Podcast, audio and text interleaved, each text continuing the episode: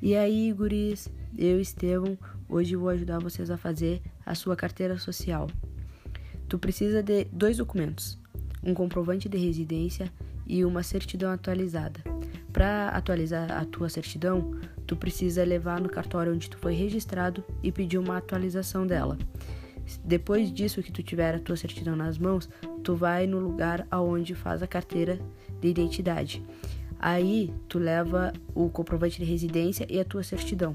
Se tu for menor de idade, tu precisa ir junto com a tua mãe para ela assinar um termo autorizando tu a fazer. E se não, se tu for maior de idade, no caso, tu vai por conta, não precisa de ninguém.